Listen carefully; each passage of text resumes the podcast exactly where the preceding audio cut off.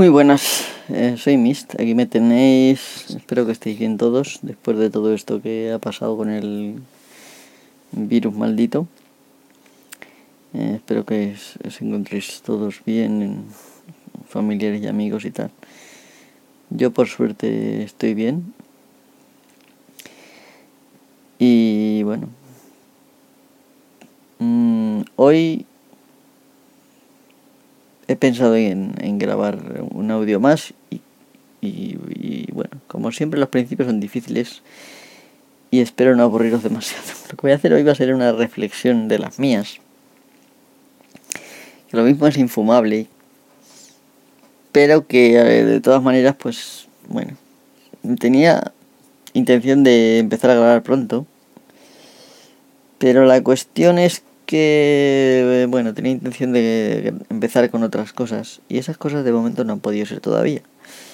Así que vamos a empezar con un podcast que hasta cierto punto es político, pero que no tiene nada que ver con ideologías. Y simplemente tiene que ver con con conceptos eh, de poder de fuerza y de organización entre personas. Así de sencillo, ¿vale? Vamos a hablar de la democracia y al mismo tiempo vamos a tratar de, determinar sin otro ánimo que el de llegar a alguna conclusión válida que pueda servirme tanto para mí como para vosotros que me escucháis, para tú que me escuchas, desde, donde estés, haciendo tus quehaceres o en tu camión o en, tu coche, caminando, corriendo, eh, en lo que sea. Vale, aquí sí que me gustaría abrir un, un como siempre lo digo, pero nunca se, casi nunca se cumple, un debate. Si no estáis de acuerdo, eh, es muy importante entender que yo no persigo bajo ningún concepto ninguna ideología política. Y que de hecho mientras que no haya unas reglas de juego concretas que permitan que, lo, que el ciudadano tenga libertad política. Es decir, el ciudadano, todos los ciudadanos, o que sería la libertad política colectiva. Si esto no es posible, pues entonces realmente no merece la pena. Eh, a menos que quieras entrar en un partido político, que entonces te va a merecer la pena a ti y a los demás. No vas a joder como el reloj que están. Pero, en fin, realmente no merece la pena entrar en el discurso de y tú más, porque los tuyos, porque hicieron esto, porque lo hicieron los otros. Eso es una soberana estupidez, con perdón. Porque si al fin y al cabo esto es cosa de cuatro o cinco o diez personas, que son los que deciden y ellos lo que ellos lo comen, en el fondo da igual qué partido mande. Y lo que nos pretenden meter es la ilusión de que sí importa y que por supuesto eh, tenemos que ir a votar porque es nuestro deber. ¿Vale? Bueno. Vamos a empezar con conceptos muy sencillos, de una forma que todo el mundo lo comprenda lo que estoy diciendo, porque igual me estoy, me estoy liando, pero bueno, vamos a empezar. Ahora enseguida nos vemos.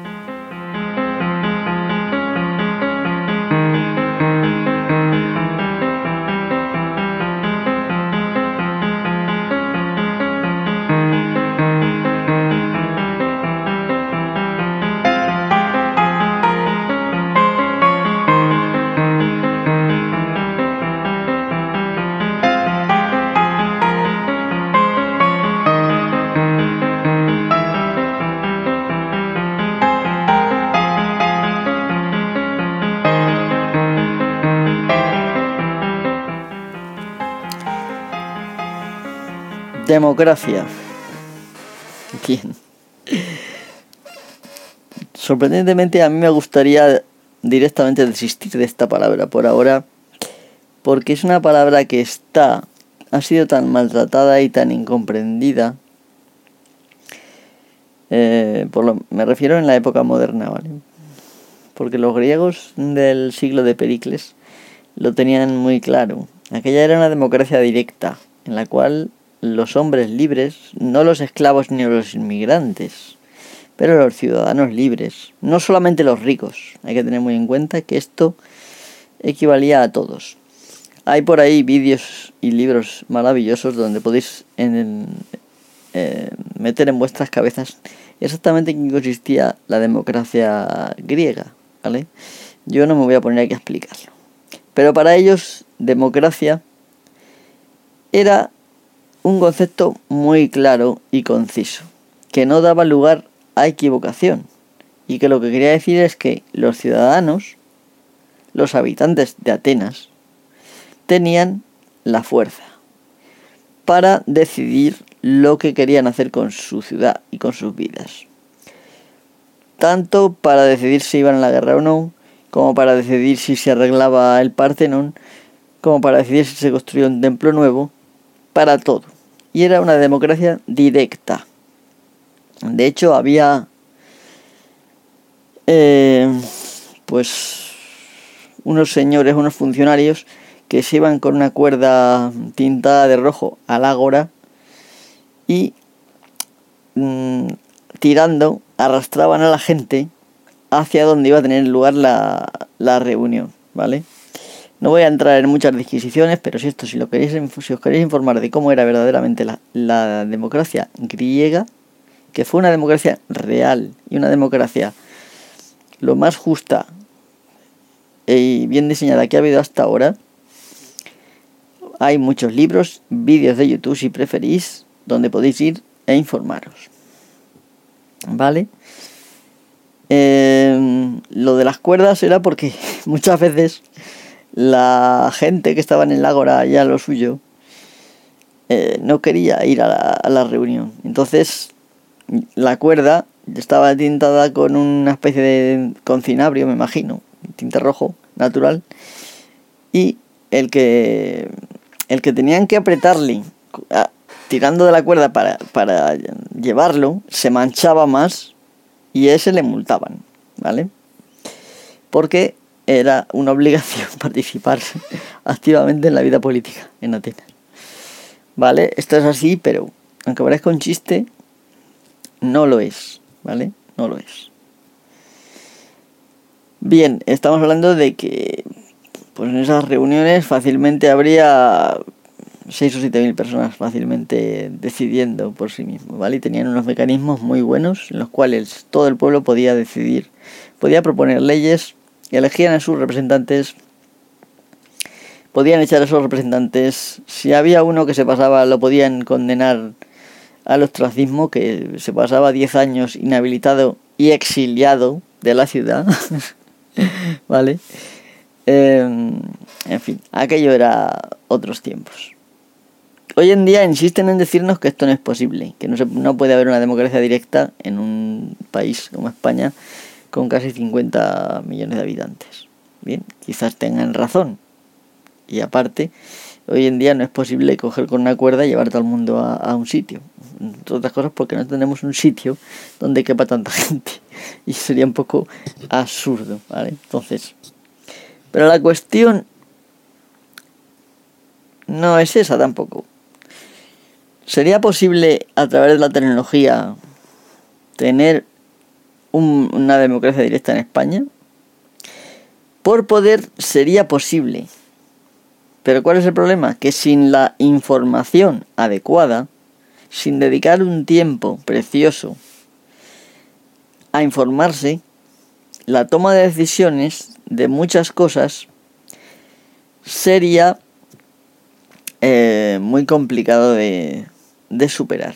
Entonces, hasta cierto punto, ver creo que lo ideal sería tener una, una democracia directa, es decir, para cosas importantes, someterlo a votación, pero normalmente esas cosas importantes, si se machacan en la tele y la gente se puede informar fácilmente, eh, pueden decidir directamente la gente.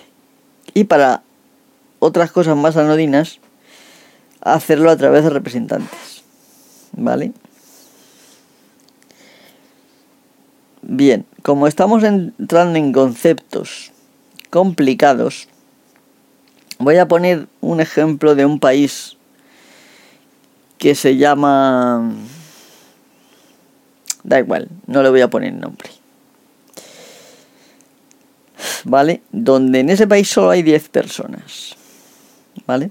Entonces, esto quiero que lo consideréis porque evidentemente el problema que tenemos en España es que implementar una democracia directa en la cual cada decisión haya que tomarla entre todos es un problema de logística, de, en fin, de organización, pero sobre todo es un problema de mantener al personal informado y proporcionarle tiempo para que se informe. Tiempo que mucha gente trabajadora, la mayoría, no tenemos. Entonces, esto supone un problema y, que vote gente sin informar, en el fondo es nuestro derecho. Pero es preferible que haya un representante eh, nombrado, ¿vale? Por ti, que te represente físicamente a ti y al que tú puedas expresarle tu opinión o tu decisión sobre un tema en concreto, ¿vale? O simplemente uno al que tú le das tu confianza porque piensas que va a hacer lo mejor. Porque a ti no te da tiempo de estar en, él, en estos líos. De todas maneras, aunque exista representación, los ciudadanos deberíamos tener la posibilidad de intervenir directamente, igual que hacían en la, en la Grecia clásica, en Atenas clásica. Recordar que Grecia había muchas polis y democracia solo hubo en Atenas, que yo sepa, por lo menos. Entonces, vamos a hacer una pequeña pausita y vengo en un momento con este país eh, inventado, ¿vale? Enseguida estoy con vosotros.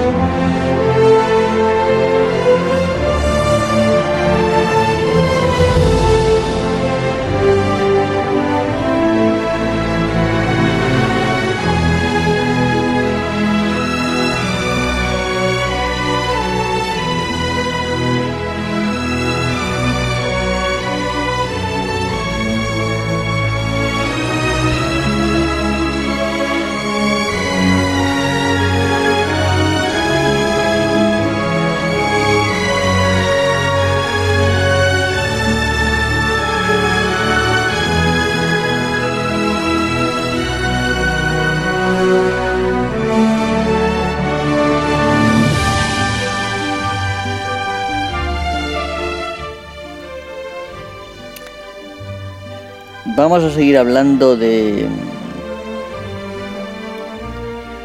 de este mundo inventado que se va a llamar New. Y New, le acabo de poner el nombre, me lo acabo de inventar. No, no tengo ningún guion ni tengo nada, así que probablemente esto va a ser muy caótico. Perdón, pero por el ruido. Eh, voy a intentar hacerlo lo más conciso posible, aunque esto entra dentro de la categoría de conversación de bar.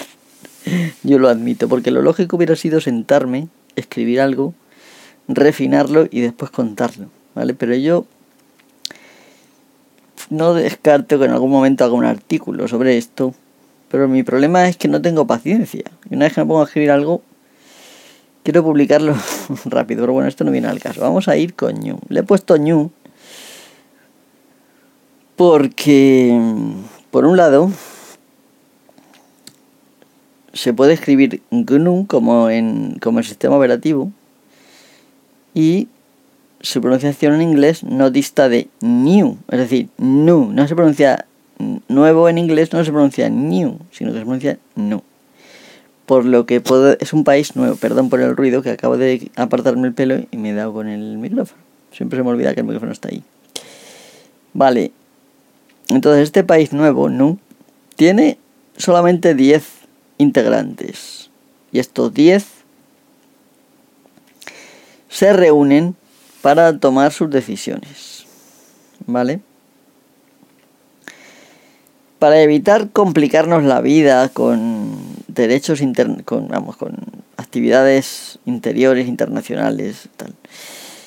Vamos a dejar aparcado el país no ahí y vamos a imaginar que estas 10 personas no forman un país, sino que son 10 amigos y que en realidad han quedado a tomar café para decidir qué regalo le van a comprar a otro amigo que acaba de tener un hijo.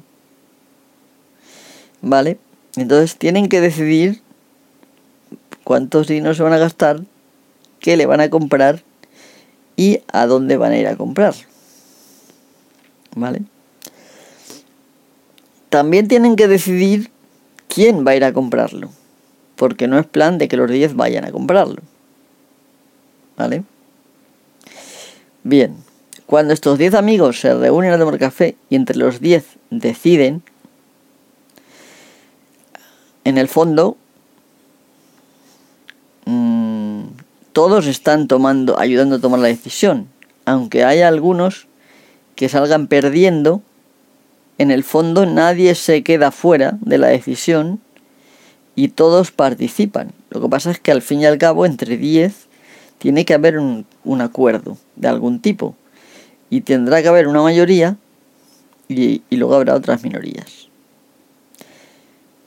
En el caso de amigos, pues lo que unos cedan por otro lado, lo tendrán que ceder otros por otro, ¿vale? Pero al fin y al cabo todos están participando y nadie se ha quedado fuera. Entonces, esto sería una democracia directa, ¿vale? En la cual tenemos dos poderes importantes que son la Cámara Legislativa, que son los 10 amigos reunidos tomando decisiones sobre, en este caso, las leyes que van a usar para comprar el regalo. Que esas leyes van a ser cuánto dinero se van a gastar. Estoy poniendo un ejemplo muy tosco, pero al fin y al cabo, es que no esperéis tampoco gran cosa de mí, ¿vale? Si esto os ayuda a comprender algo, bien. La Cámara Legislativa tiene como única función decidir qué se hace, ¿vale? ¿Dónde se va a comprar? Qué se va a comprar y con cuánto dinero van a poner. Evidentemente estamos hablando de una de un poder que se ha reunido para un cometido concreto. Los países necesitan un poder para muchos cometidos y por lo tanto hay que ser mucho más cuidadosos con la decisión. ¿Vale? Bien. Entonces estos dos amigos que van a ir a, a comprarlo físicamente el regalo, ¿qué son? Son el poder ejecutivo. Es decir, son dos personas que ellos no deciden nada, en principio no deciden nada, y simplemente se van a limitar a a eh, ejecutar lo que ha dicho la Cámara Legislativa, ¿vale? Para que la participación de la gente, que son estos 10, siga funcionando, estos dos amigos que van a comprar no tienen que tener ninguna forma de manipular la Cámara Legislativa ni de tomar decisiones por ellos solos, por ellos mismos, independientemente de la Cámara Legislativa. Eso es lo que se conoce como separación de poderes. Y básicamente acabo de explicar dos requisitos fundamentales para que un modo de gobierno se considere democracia. Uno es la participación de la gente, ya sea directa o representativa o indirecta, y la separación de los poderes.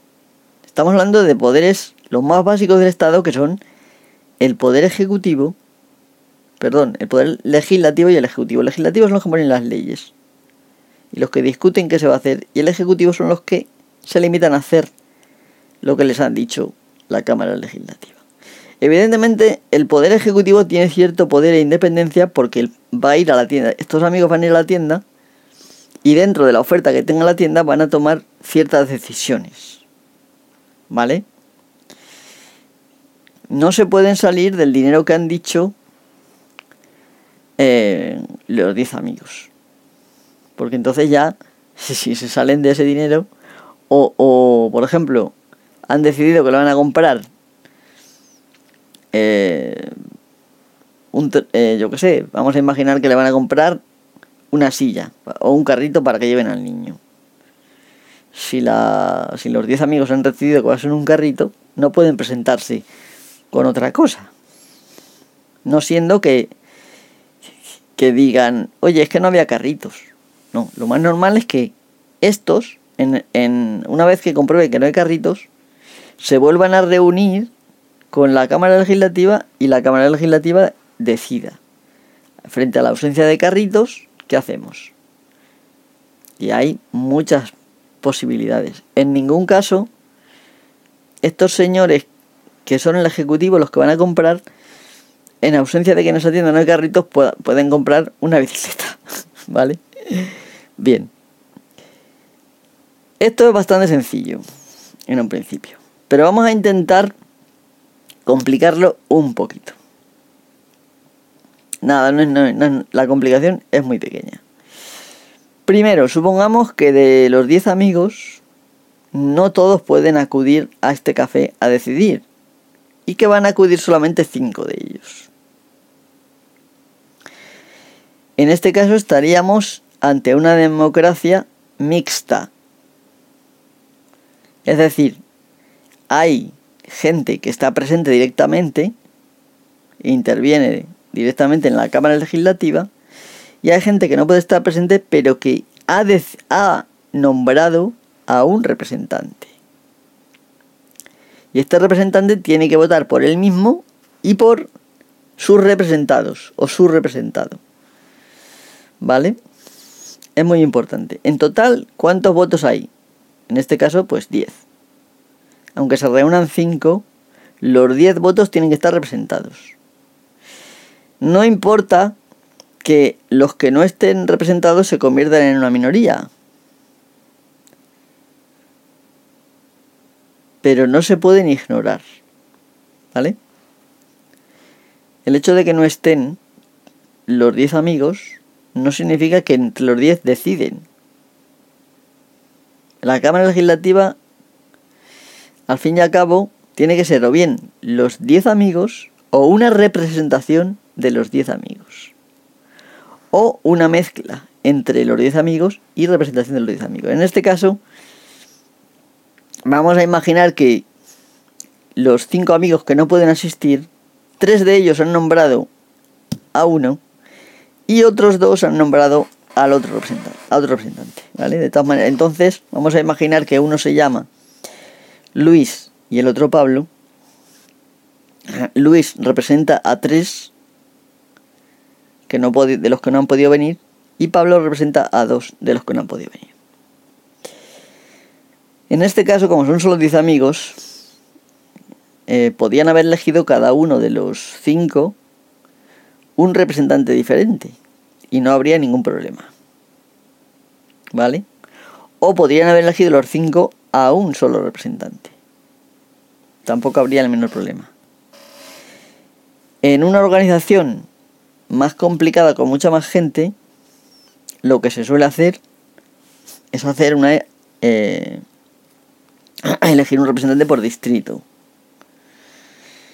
Y hay que decidir eh, en cada distrito cuántos representados tiene que haber. Es decir, si son 100.000 o si son 1.000 o si son 500 o si son un millón, ¿vale? Está claro que cuantos más distritos haya, más representación va a haber. Porque cuanto, cuantos más ciudadanos estén representados por una sola persona, más difícil le va a ser a esa persona representarlos a todos. ¿Vale? Entonces, antes de que se produzca la junta de la Cámara Legislativa, donde van a estar presentes los cinco amigos que pueden ir, los cinco que no pueden venir se tienen que haber reunido con sus representantes y haberles dicho su preferencia. Entonces, por ejemplo, en el caso de Luis, el primero de sus representados le dice, yo creo que con 50 euros que pongamos es suficiente. El segundo de sus representados le dice, mira, yo creo que con 60 está bien y menos me parece una tacañería. Y el tercero le dice, mira, yo creo que 50 es mucho ya y 40 está bien. ¿Vale? De alguna manera, cuando llegue este señor a la votación, tiene que llevar la voluntad de sus representados, de, los, de sus tres representados. Pablo se reúne con sus representados independientemente y uno le dice que pase lo que pase, que no vayan a comprar a la tienda de la plaza, porque resulta que su familia no se habla con la familia de esa tienda. Y el otro representado le dice, mirad, yo sé que muchos van a querer comprar una mesa de cambio de los niños, con, con bañera y tal. Pero yo creo que no deberíamos comprar eso porque va a ser muy caro y al fin y al cabo hay muchas opciones para comprar. ¿Vale? Entonces, em, a la hora de, de esta, esta reunión que tienen los representados con sus representantes, es algo que tiene que poder hacerse en una democracia, ya que si los representados no pueden influir de ninguna manera, de ninguna otra forma en la, en la toma de decisiones. Y para que haya democracia, los representados tienen que influir en la toma de decisiones. ¿Vale? Que no pueden ir directamente a votar. Quiero que se ponga tanto dinero y quiero que se compre esto y quiero que vayamos a esta tienda. Vale, pero aún así forman parte de la, de la democracia y para que haya democracia tienen que poder intervenir de alguna manera. ¿Vale? De alguna manera me refiero en la toma de decisiones. No en simplemente a elegir a un señor y decir, pues lo que haga ese señor me vale. ¿Vale? Esta sería una opción. Pero ese señor, si encima no está obligado a que a llegar a, a, llevar a su representante, o sea, si, si un representante, un representado no puede ir a hablar con su representante y tampoco lo puede quitar del medio en caso de que no lo haga bien. Eh, eh, al final los representados no intervienen en la democracia. No intervienen en, el, en la toma de decisiones. Entonces eso no es democracia de ninguna de las maneras. En este caso sí, porque han hablado con sus representantes, cada uno, y le han dicho lo que quieren. A la hora de hablar, será como si los 10 estuvieran reunidos. Evidentemente, al final a lo mejor, eh, los si los cinco que están allí deciden poner 60 euros con el voto del que ha dicho que hay que poner 60 euros y con los dos votos de los representados de Pablo que no han mencionado el tema del dinero y que les da igual, ya son mayoría. Entonces van a ignorar el voto de, de dos de los representados de Luis, del que ha dicho que con 50 está bien y del que ha dicho que con 40 está bien. Está bien. Ellos han participado de la decisión. Lo que pasa es que han tenido que ceder por el bien de la, de la mayoría en este caso. ¿Vale? Y bien, solo han sido dos en contra de, de ocho en este caso. A la hora de decidir qué había que comprar, pueden decidir comprar una, una mesa de, cambio, de cambio del bebé con bañera y cajones y tal para no no sé exactamente cómo se llama esto vale porque al final solo ha habido solo ha habido un amigo que ha votado en contra de eso por lo que nueve pueden decidir ah, o sea los tres representantes de, Luis no han mencionado nada del regalo y el uno de los representantes de Pablo no ha dicho tampoco nada del regalo, solo ha dicho que en tal tienda no. ¿Vale? Son nueve contra uno, en este caso. Claro, si os dais cuenta, cuando en una decisión uno no se entrevista con su representado y le dice exactamente quiero que hagas esto, esto y esto. Es decir, cada uno le tendría que haber dicho, si hubiese querido, si le hubiera importado. Mira, creo que no se debería gastar más de tanto.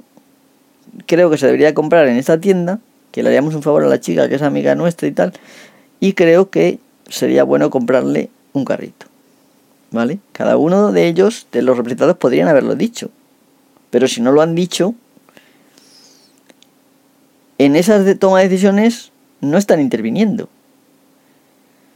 Pero puesto que ellos no han expresado su voluntad porque no han querido, tampoco se quedan fuera. Una cosa es no querer expresar la voluntad de un tema y otra cosa es no poderlo hacer, ¿vale? En este caso se puede hacer. Bien, entonces, ha quedado claro que resulta de que ahora, a la hora de decidir en qué tienda van a ir a comprar, deciden ir a la de la plaza. Y solamente ha habido uno de los representados, uno de los de Pablo, que ha mencionado que ahí no. Los otros nueve pueden haber no, pueden no haberse expresado al respecto y darles igual. Y a lo mejor pues lo hablan y se decide ir allí. ¿Vale? Entonces, al fin y al cabo,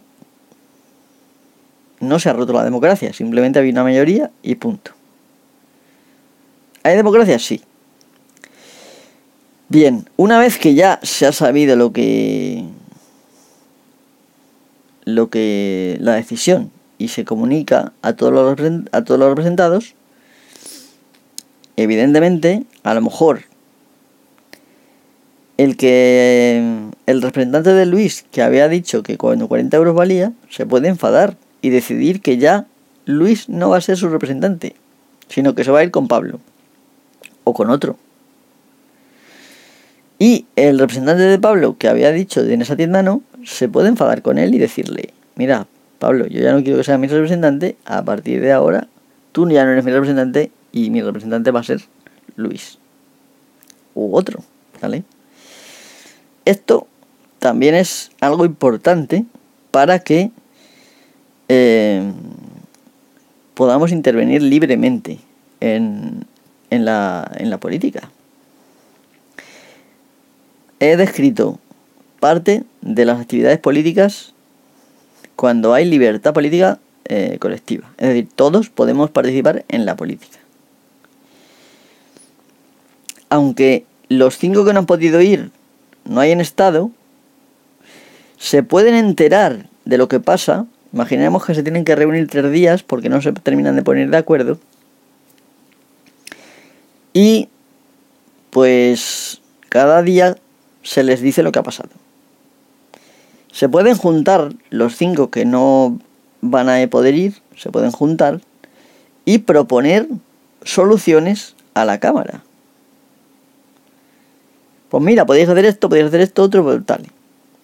Eso también es otra libertad que deberíamos, debería tener en democracia. Los ciudadanos deben poder proponer eh, leyes reuniendo las firmas que hagan falta, que se estipulen según las reglas de juego, insisto, esto habría que decidirlo primero, pero debería poder hacerse.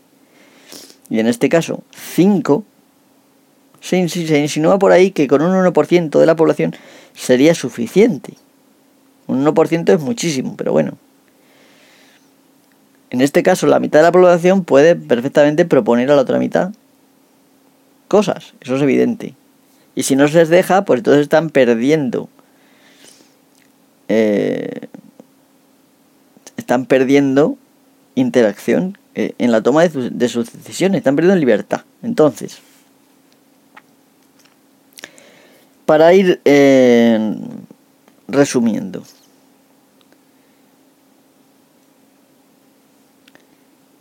La democracia puede ser, la Cámara Legislativa puede ser o bien directa o bien con representantes o bien mixta.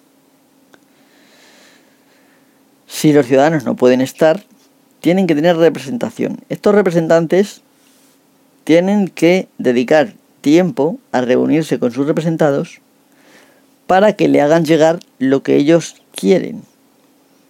Estos representados pueden en cualquier momento destituir con suficientes, eh, dentro de su distrito, en este caso, con suficientes eh, votos a favor, pueden destituir al representante y poner a otro.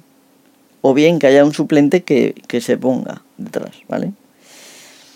Y también pueden proponer leyes, proponer, no obligar, pero proponer sí, para que se evalúen y se ponderen en, la Cámara Legislativa y, al final se puedan pasar esas leyes o se puedan rechazar.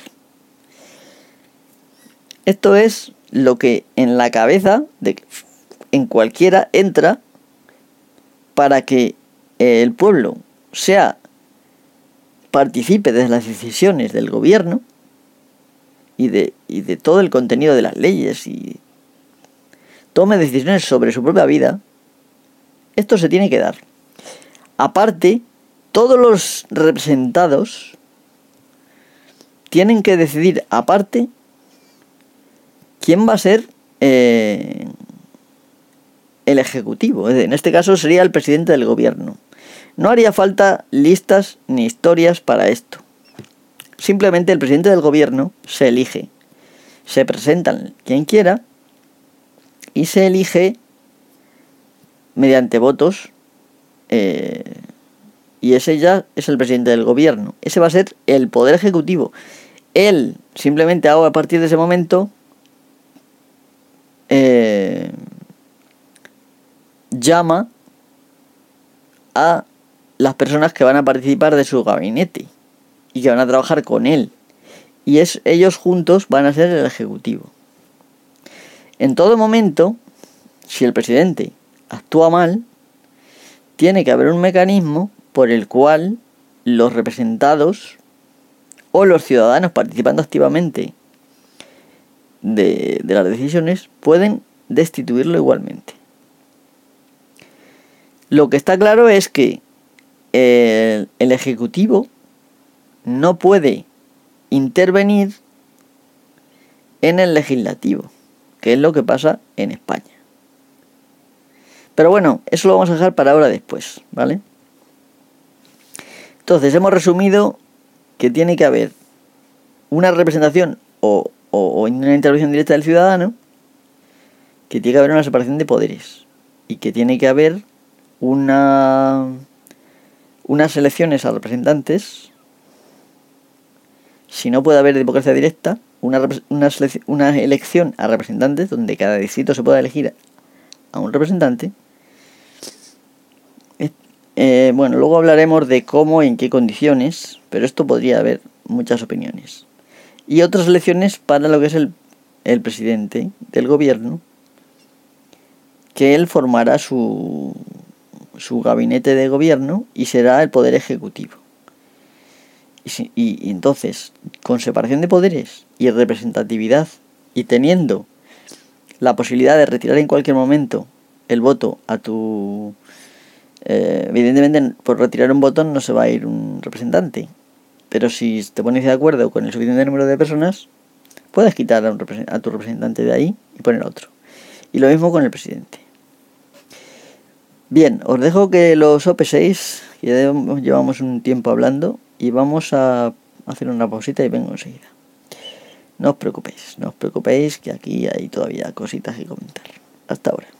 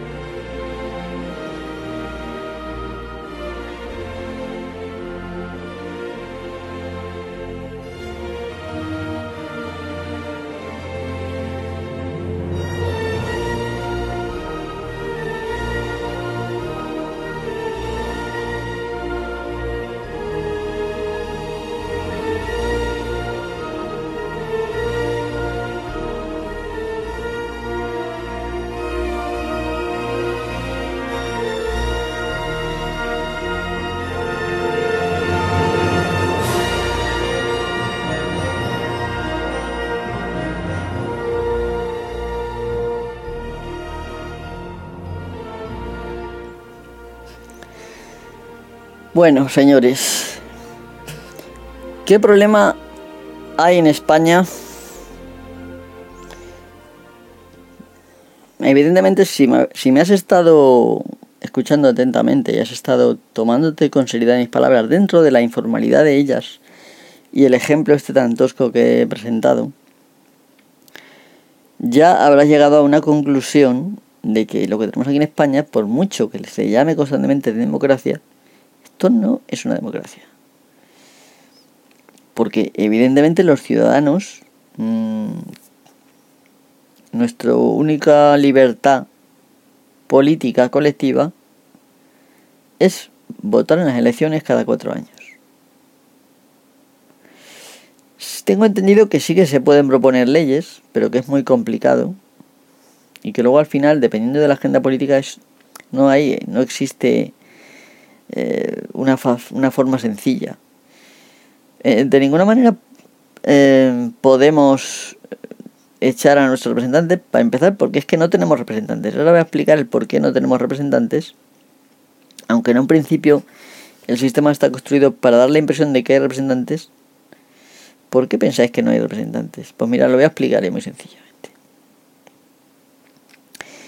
Bien, lo primero, porque el jefe de partido, que suele ser además el presidente del partido, la cabeza del partido, ese escribe en un papel los, mm, los que van a ser nuestros representantes, supuestamente.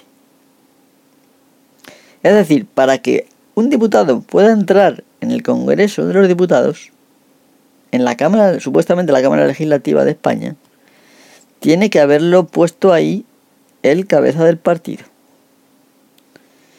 Luego entonces, la lealtad a quién se la debe. ¿Al ciudadano o al jefe del partido? Evidentemente al jefe del partido. Y de hecho en España existe lo que se llama pensamiento único y hay una figura en cada grupo político que consiste en señalar a qué hay que votar. Y si, se, se, vota con un dedo, con dos dedos o con tres dedos. Diciendo si se vota así, si se vota no, o si se vota, si se abstiene. Si, si, hay que abstenerse. Entonces, realmente, eh, los diputados tienen la obligación de votar lo que dice el partido. Esto tiene varias implicaciones. La primera implicación inmediata es que el diputado no nos debe ninguna lealtad, ni podemos llamarle para decirle lo que queremos que haga en las votaciones. La lealtad se la debe a, su partido, al jefe del partido en concreto. Y si alguno se revela y no hace caso, inmediatamente es echado del partido. Ha habido ya casos en España y lo que ha pasado es que dos señores han pasado de un partido a otro. Yo no voy a entrar ahora en comentar quiénes fueron ni por qué. Pero... Entonces, uno se pregunta, ¿para qué tener a 350 diputados en una Cámara si, en realidad eh, solo, solo hay una opinión por cada partido? Pues que se presenten los propios presidentes de cada partido y voten según el porcentaje que han recibido eh, de, de, votos en las urnas. se ahorraría muchísimo dinero, desde luego. Pero esto no es así. Pero además es que hay otra conclusión lógica. Y es que con esta, eh, con esta acción de poner el propio, el propio jefe de partido a los diputados, tiene controlada a la Cámara, a la cámara Legislativa. Lo repito, tiene controlada a la Cámara Legislativa.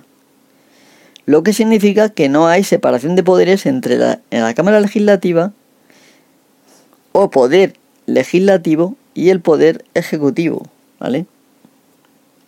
El poder ejecutivo, que se conoce como el Estado o el gobierno, ¿vale?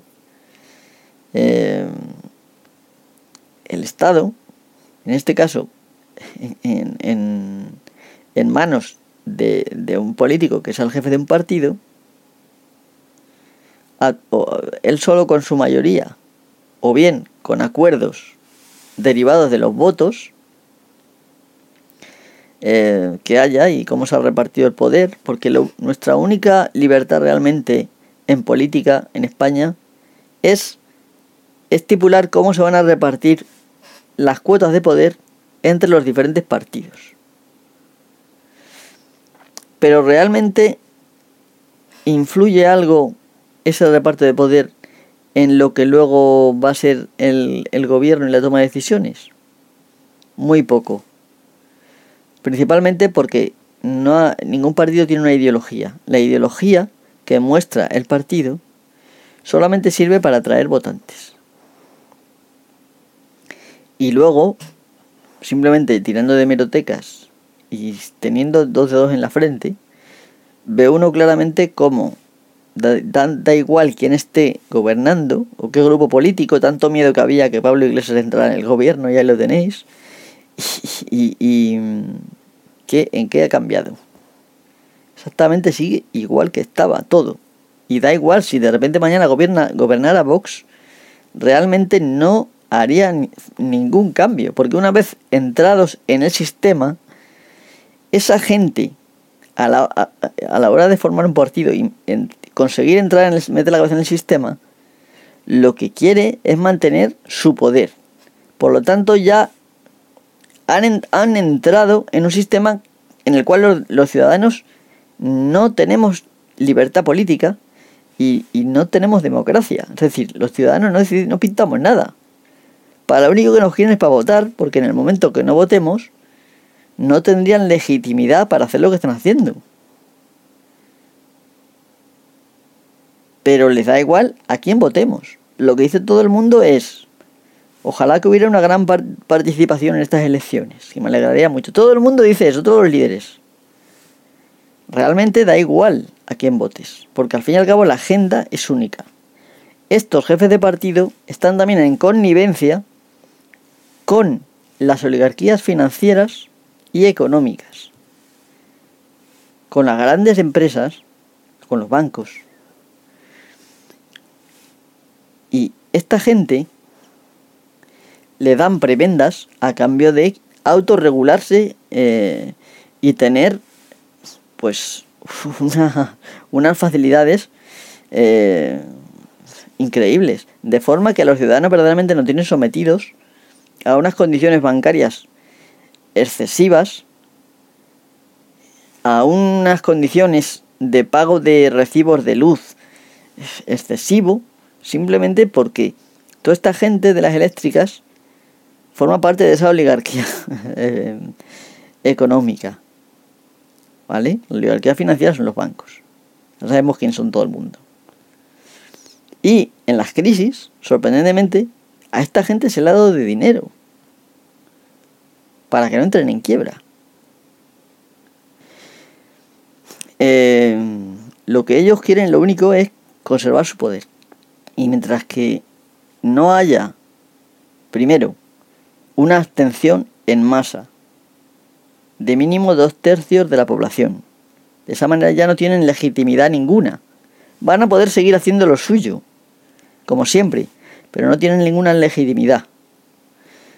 Y segundo, manifestaciones en masa también, pidiendo libertad política colectiva, que es lo que carecemos aquí en España. El Poder Judicial no lo he mencionado porque el Poder Judicial en realidad no creo que debamos... No sé si es un poder en sí mismo, evidentemente es importante, y es una parte del Estado eh, eh, de la nación, diría yo que de la nación, no del Estado. La nación somos todos, ¿vale? El Estado es, solamente es los que tienen el poder del Ejecutivo, ¿vale?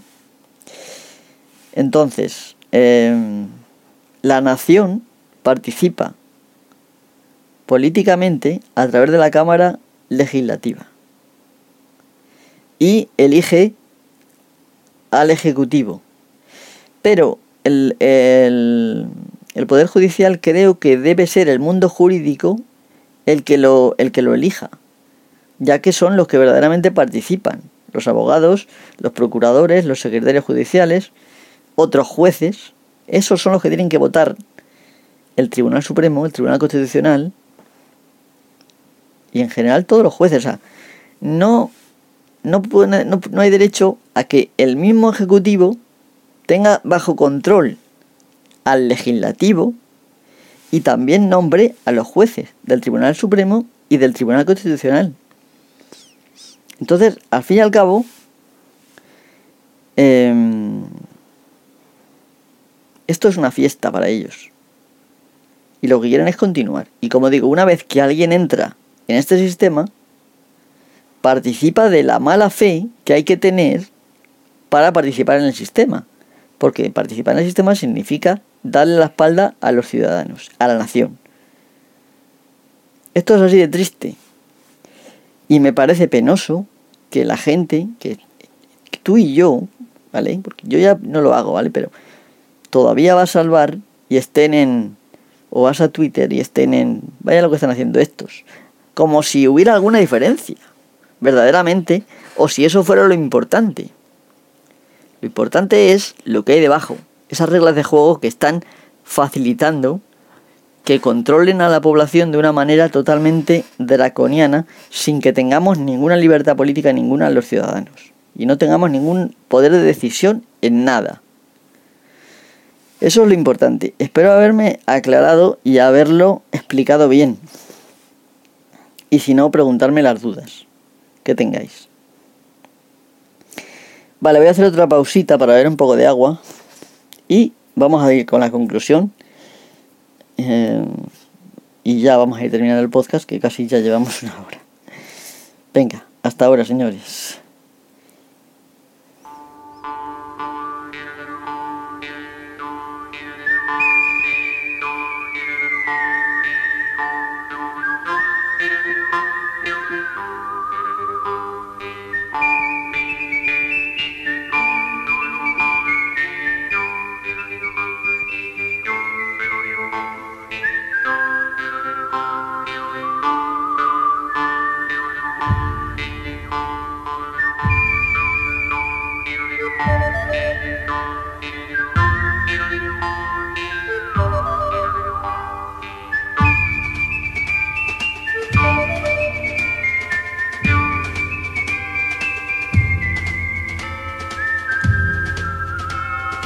Go!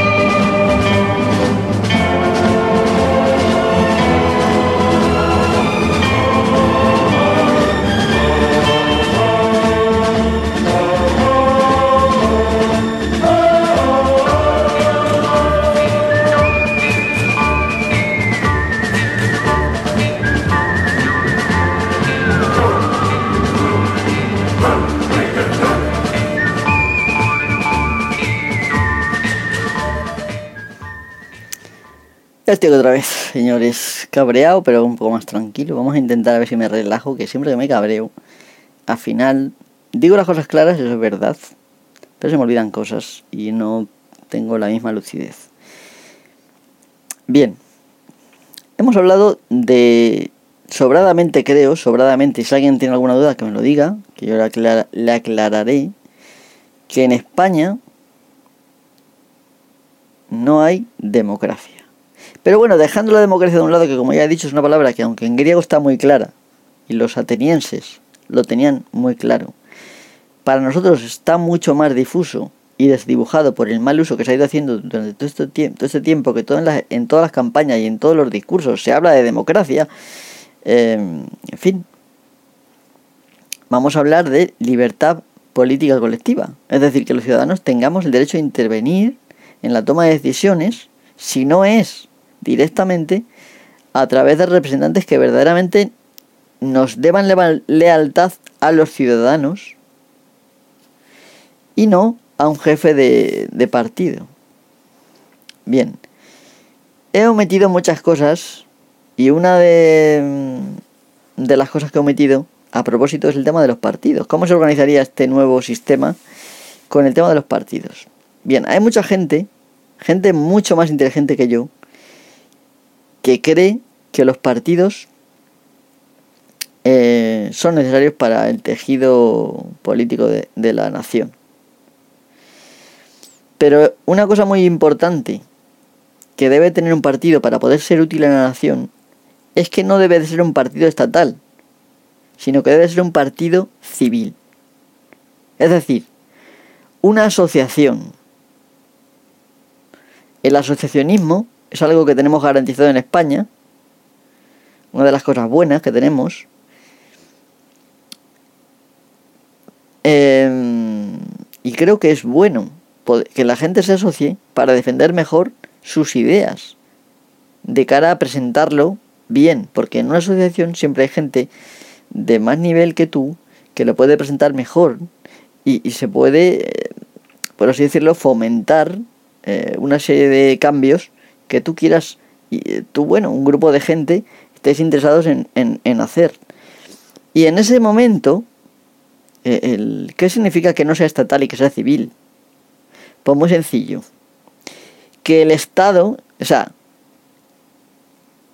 el pueblo no le va a pagar indirectamente al partido a través del Estado, a través de subvenciones estatales, sino que el partido debe em, financiarse a través de las suscripciones de sus militantes.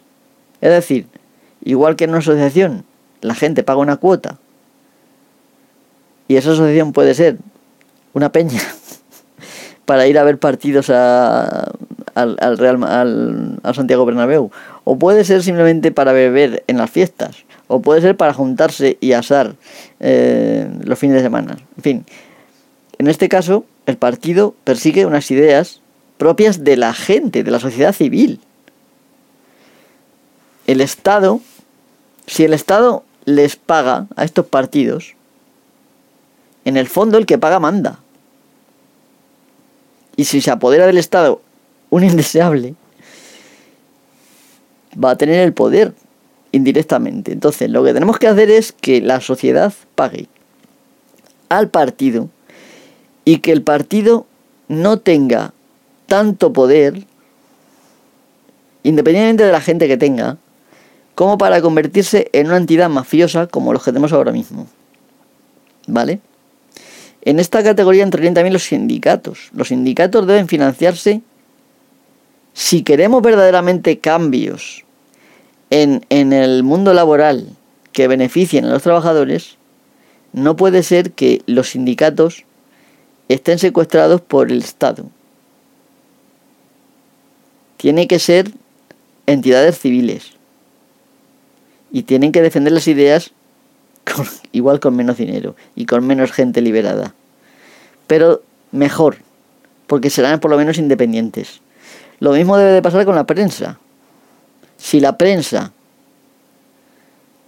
eh, de repente ya no encuentra su sitio en el siglo XXI, es mucho mejor que se extinga y que queden los medios que la gente eh, financie a través de sus suscripciones para poder leer ese periódico o ese medio, que no que se enquiste como una forma de que el Estado exprese eh, sus mentiras, como pasa ahora, ¿vale?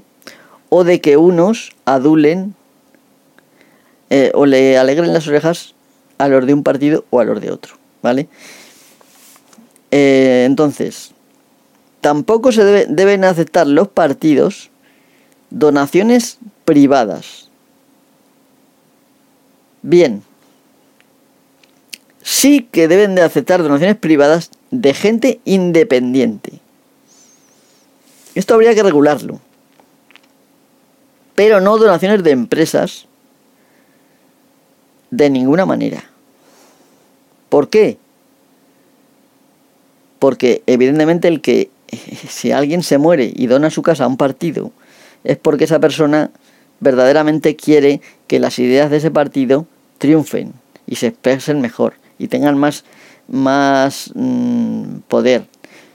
Lo que no puede ser es que una empresa pague un dinero a cambio de que se le dé tal construcción o tal otra cosa.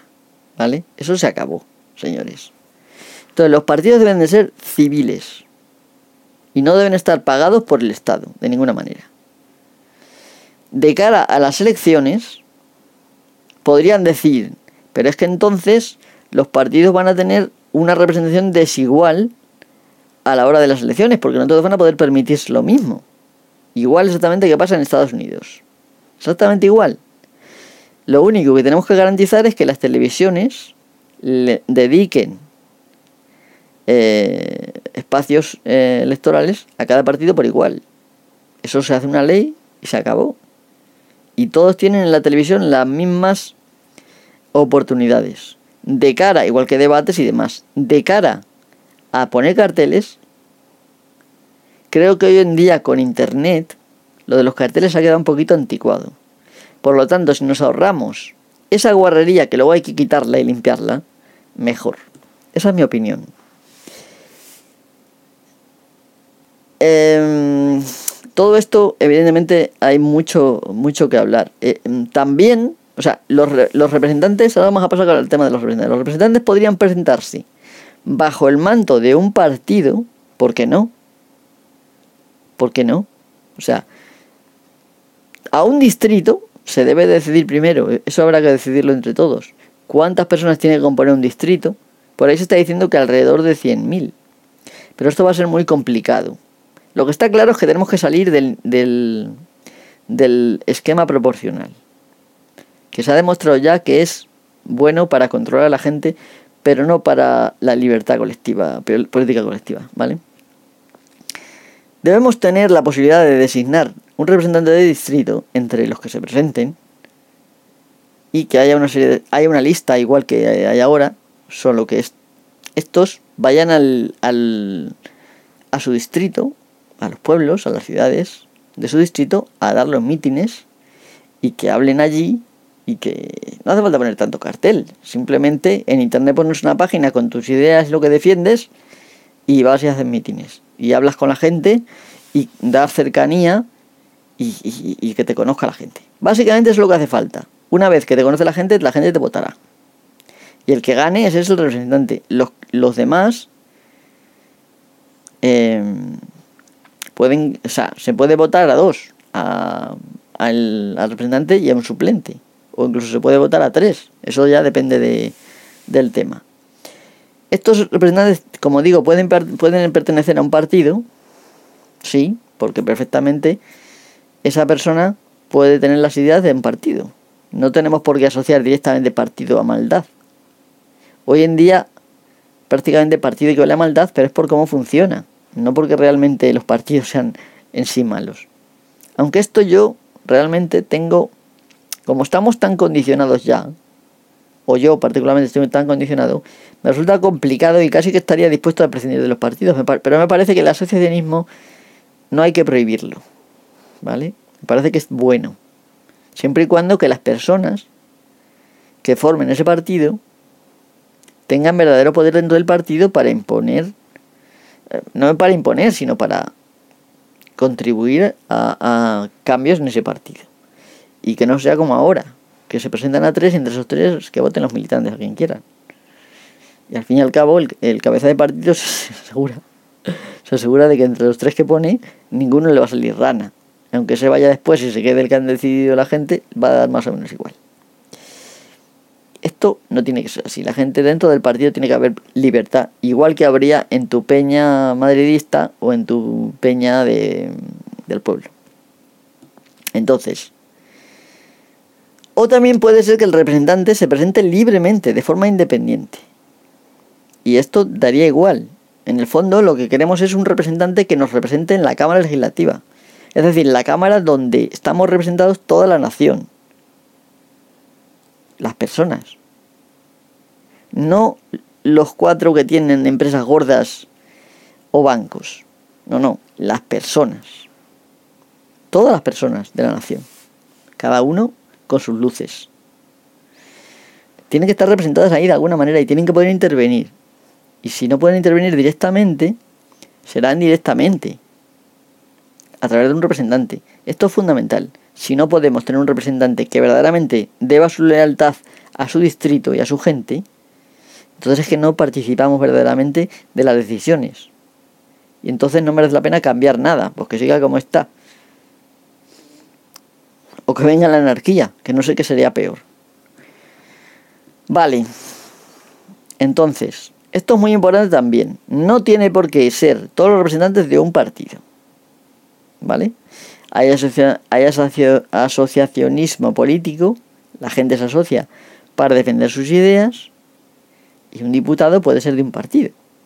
Pero no significa que el partido le dicte lo que tienes que hacer. No. El diputado está en el partido porque se adscribe a las ideas del partido. Pero no le debe la lealtad a una cabeza de partido, sino que su lealtad se la debe a, los, a sus representados. Como he dicho, que estos representados podemos ir a hablar con él y decirle, mira, en este tema quiero que hagas esto. Y si no estás contento, pues en el momento que tú quieras lo puedes echar. Tú solo no, pero reuniendo firmas lo puedes echar. Y se pone suplente.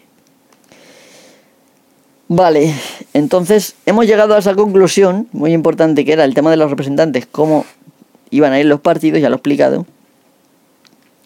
Muy importante es que no reciban subvenciones estatales, sino que se financien por eh, las suscripciones de sus militantes. Y se acabó. Dejando el tema de los partidos claro ya, lo único que me queda es concluir en el, el, podcast, que ya bastante está durando, eh, habiendo dejado claro, creo, qué requisitos hacen falta para que haya, para que los ciudadanos podamos intervenir en la toma de decisiones, en el poder, para que tengamos fuerza, para que tengamos libertad política colectiva, ¿vale?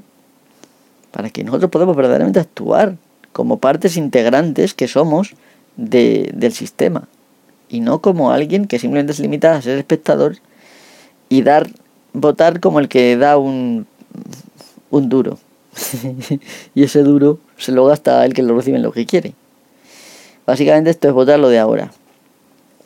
También hemos dejado claro que en España no hay democracia. Porque no se cumple ninguna característica para que haya una democracia. Ni hay representantes ni hay separación de poderes. Y encima eh, eh, es que no hay ninguna separación de poderes. El, el, el, gobierno controla todo. Puede ir directamente mañana al Congreso y, y aprobar una ley. Y se acabó. Sin contar con el, con el tema del decreto. ¿vale? Estoy hablando de sin contar con el tema del decreto, que es para cosas en teoría, en teoría urgentes, aunque el decreto se ha abusado de él muchísimo en España. Pero bueno. Estoy hablando de que pueden imponer leyes porque simplemente como son mayoría o como ya tienen acuerdos con otros y el número ya son mayoría, tienen el poder y pueden mañana votar la ley y sacarla y aprobarla, ¿vale? Sin decreto. lo que me queda de decir básicamente es, vale, oye Mist, ¿y en este panorama qué hacemos? No tenemos democracia. Da igual a quién votar que no vamos a cambiar nada. No podemos crear un partido para cambiarlo, porque una vez que entremos en este sistema es porque hay mala fe de nuestra parte y queremos participar del sistema, lucrarnos, pero no cambiar nada, porque el sistema en sí mismo lo que va a hacer es perpetuarse para mantenerse en el poder y mantener las cosas como están y dejar a los ciudadanos fuera. ¿Vale? ¿Cómo hacemos? Pues ya lo digo yo. Lo que hay que hacer es, puesto que tu voto no vale para nada, nada más que para que se repartan el poder, pero tú a partir de que das el voto, se acabaron tus libertades eh, políticas colectivas de la gente. Y hay unos señores, pocos señores, que controlan todo. Lo que tienes que hacer es no votar, pero además tienes que abstenerte de forma activa. ¿Y cómo se hace esto? Pues irte a la mesa electoral con tu papeleta y a la hora de ir a votar la rompes. ¿Vale? La rompes en cuatro cachos o en cinco, en los que se quieras. Y explicas el motivo por cual tú eliges abstenerte activamente. Diciendo, renuncio a mi derecho al voto, por ejemplo, vamos a poner un ejemplo, porque eh, no estoy de acuerdo con el, con el sistema.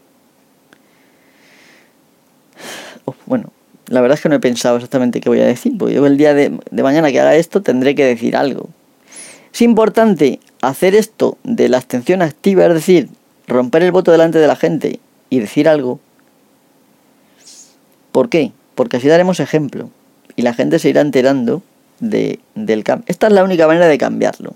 Si en algún momento nos juntamos con que dos tercios de la población no votan, se han abstenido activamente, nadie ha votado, van a votar con un 30%. Van a gobernar con un 30%. Eso no es legitimidad ninguna. Si además hay manifestaciones en la calle con gente perdiendo libertad política colectiva, va a llegar un momento que no va a haber más remedio que abrir un, proceso, constituyente en el cual se puedan estipular unas reglas de juego que valgan, ¿vale?